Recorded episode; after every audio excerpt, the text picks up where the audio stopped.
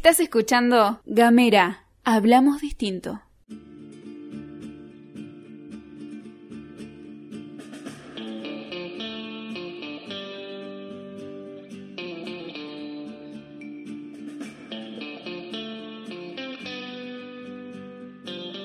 ¿Qué dicen? ¿Cómo les va? La verdad es que es un verdadero gusto para mí iniciar esta que es la segunda temporada de Nosotros los Fueguinos a través de Gamera.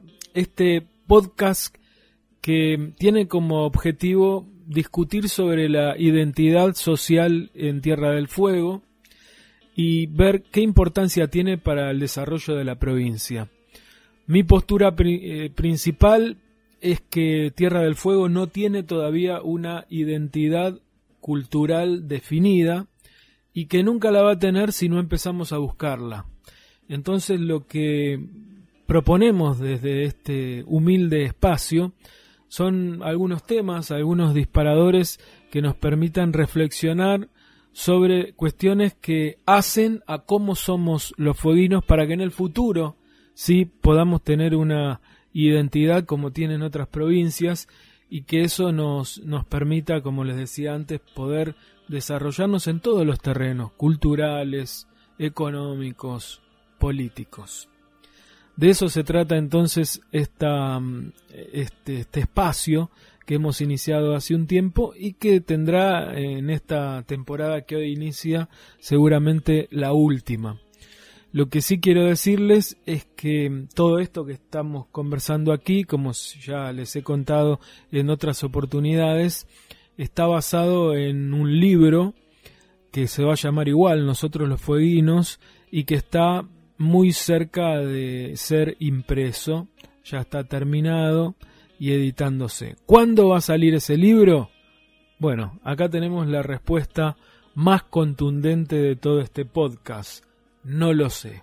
Sé que falta poco, cada vez menos. Los interesados en este tema podrán leer ahí eh, varias de las columnas que hemos hecho, que hemos sintetizado oralmente, pero de una manera escrita. Les prometo que en el transcurso de este año el, libro va a salir. Más bien me lo estoy prometiendo a mí mismo, ¿no? Pero sí, la idea es que este año sí o sí nosotros los fueguinos libro eh, salga a la luz, se imprima definitivamente. Y mientras tanto nosotros sintetizamos algunas de esas mismas ideas en este podcast.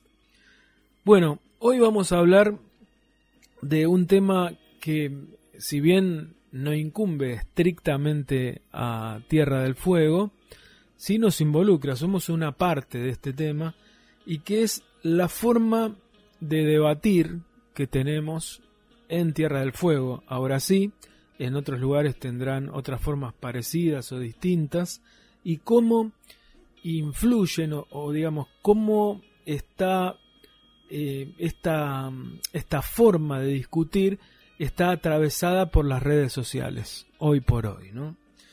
Entonces, lo que yo digo es que en las reuniones familiares, con amigos, en los bares, en las calles, en el club, en la televisión, en la radio, en los diarios, en Internet, me parece a mí que hace mucho tiempo que dejamos de discutir para mejorar una idea, un pensamiento o una postura previa. Ya decirlo, fíjense lo que provoca, ¿no? Piensen en esto, ¿cuántas veces ustedes discuten o nosotros discutimos para mejorar una idea, que es una cuestión esencial en el intercambio de posiciones, ¿no?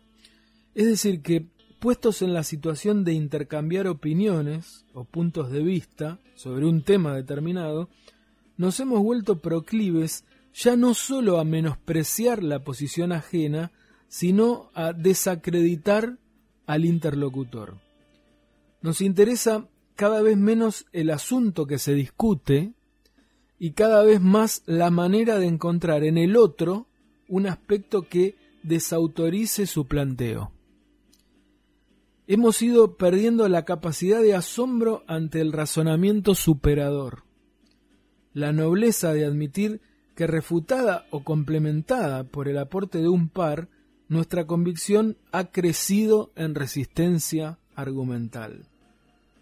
Los discursos ya no tienen el valor de la persuasión, sino que se han transformado en meros decorados de las instancias de ejercicio del poder.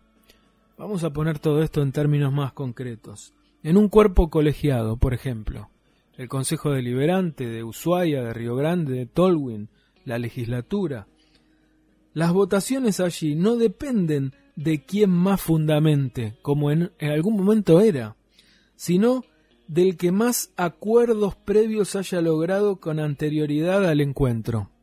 Es decir, no del que más haga trabajar la cabeza, sino del que más cabezas junte. Algo similar sucede en la vida institucional a cualquier nivel, pero también en la vida diaria. Esto es lo que yo eh, quería mm, mencionar con, con cierta preponderancia, ¿no? O sea, esto sucede en las instituciones, pero antes en la vida cotidiana. Un ejemplo de ello es el auge de las redes sociales, adoptadas en forma masiva como un aparente método de intercambio público de ideas. Sin embargo, lo que a la distancia podría verse como un escenario moderno de retruques en tiempo real, si uno lo mira con un poco más de acercamiento, se convierte en el ámbito ideal de los tiempos que corren, o sea, una orgía de diferencias a escala global y completamente inútil para construir consensos. Hay, se me ocurrió esto a mí, después si quieren lo, lo pueden discutir los que están escuchando, ¿no? Tres enormes especies que colonizan el ciberespacio y tejen telarañas virtuales para apropiarse de su lugar en las redes. Está el Club de los Cobardes Anónimos, la Murga de los Chicaneros de Siempre y la Sociedad de Regodeadores de las Miserias Ajenas, que mira sin participar. Vamos a hacer referencias a algunos de ellos y vamos a ver si ampliamos y le damos forma a esta idea. Las redes sociales, fíjense, cumplen la fantasía del medio de comunicación propio, donde el usuario es el editor de sus propias noticias y tiene audiencia permanente a disposición sin condicionamientos ni compromisos comerciales. Muchos de los que intervienen en las redes sociales lo hacen porque creen que tienen, y posiblemente tengan razón, un medio de comunicación. Pero la realidad es que en muy pocos casos están dispuestos a asumir la responsabilidad de comunicar algo. Tener un medio implica también una responsabilidad, al menos en el sentido de hacerse cargo de las consecuencias que puede tener sobre alguien o sobre muchos la enunciación de determinado hecho, la realización de una crítica o la calificación de un comportamiento. Ahí ya no nos interesa tanto tener un medio propio, cuando hay que hacerse cargo de lo que provoca lo que nosotros decimos. De este modo, lo que se persigue es casi siempre la satisfacción del ego personal por la idea propia publicada. Lo que queremos es ver la idea propia publicada relegándose o eliminándose directamente el propósito de arribar a un bien común. No nos importa publicar algo para que eso genere un bien, para que mejore una idea o una posición, sino para nuestro propio ego, para ver publicada la idea que pensamos. ¿Cuántos tweets? Vamos a pensar en esto, fíjense hablamos de Twitter, después hablaremos de Facebook o de lo que quieran, pero ¿cuántos tweets que se inician con posturas antagónicas sobre un tema continúan con reconocimientos o admisiones de argumentos superadores? Y no estoy parado yo en ningún pedestal, esto me pasa a mí también y supongo que a cualquiera que esté escuchando. ¿Cuántos tweets han leído alguna vez con fórmulas de este tipo? Sabes que lo estuve pensando y tenías razón. Tu punto de vista es mejor que el mío. ¿Cuántas veces leyeron eso? ¿Cuántas veces lo hicieron ustedes? ¿Cuántas veces le mandaron un tweet a alguien para decirle, ¿sabes qué? Estuve pensando lo que me dijiste hace un rato, hace media hora, el otro día, y tenías razón vos. No, los tuiteros y los comentaristas de Facebook, acá nombramos eh, otra, otra red social, somos muchas veces los nuevos sofistas del siglo XXI. Nos interesa un comino la verdad. En tanto, hayamos mejorado nuestra posición dialéctica en una confrontación mantenida a la vista de todos. Con el siguiente agravante, el medio de conversación nos hace creer más valientes. El medio de conversación nos hace creer más valientes. Porque escribir un tweet o un comentario por Face es muchísimo más fácil que enfrentar la mirada ajena. El encuentro cara a cara es naturalmente más componedor y por el contrario, uno se vuelve más violento en un medio donde sabe que los demás se comportan de la misma manera y donde difícilmente tendrán consecuencias por ello. En una cancha de fútbol insultamos sin más trámite a la hinchada rival, al árbitro y hasta a los propios jugadores, porque sabemos de antemano que hay un alambrado de por medio. En un videojuego disparamos con saña porque nos consta que los muertos son de mentira. En las redes sociales conviven ambas impresiones a la vez, el alambrado y la sensación de que nada es verdad. Por otra parte, aceptamos como naturales algunas restricciones para expresarnos vía red sin considerarlas un obstáculo para la comunicación. Nos quejamos del cada vez más acotado vocabulario adolescente, por ejemplo, pero participamos mansamente del intercambio de ideas en 140 o ahora en 280 caracteres. Y no solo eso, sino que pretendemos ponernos de acuerdo en esas condiciones. ¿Se entienden la, la locura en la que a veces ingresamos sin plantearnos nada de esto, ¿no?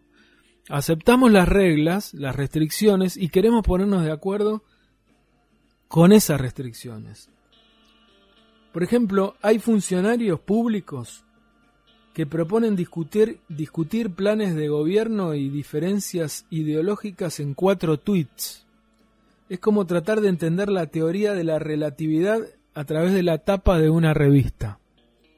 El resultado puede ser un buen disparador temático, pero nunca un acercamiento real a la verdad. Es cierto que uno podría decir que lo mismo ocurre con el contenido de un noticiero de televisión, un programa de radio o la nota de un medio gráfico, incluso con este podcast.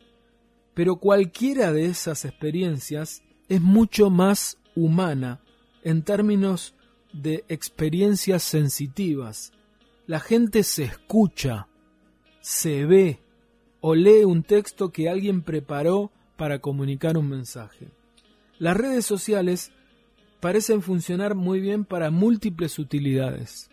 La información instantánea, el contacto directo entre personas sin atravesar ningún proceso de mediación y hasta el fomento de algunas pocas inquietudes artísticas. En pleno auge de la cultura del exhibicionismo, donde casi no quedan secretos bien guardados y la discreción parece ser un valor extinto, hasta puede entenderse que las redes satisfagan esa cuota de vanidad que todos llevamos dentro. Con esto quiero decir que no es propósito de esta reflexión la refutación de ningún artilugio comunicacional. No estamos proponiendo cerrar ninguna red social, no estamos proponiendo incluso desde esta sección que dejemos de usar las redes. Apenas nos animamos a postular que las redes sociales no parecen el ámbito adecuado para llevar adelante discusiones de fondo, así como tampoco lo son otros medios mucho más transitados y antiguos de la vida en sociedad.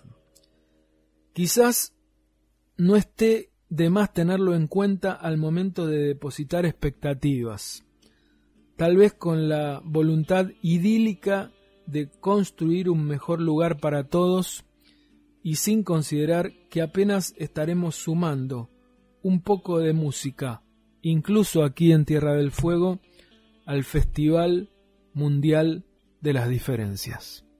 Un abrazo y nos vemos en la próxima.